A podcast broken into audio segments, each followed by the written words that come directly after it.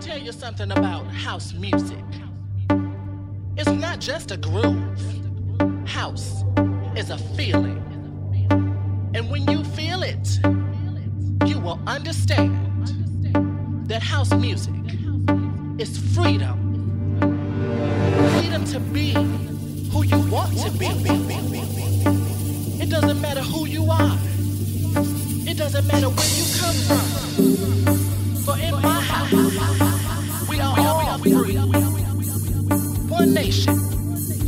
Children, coming together in the spirit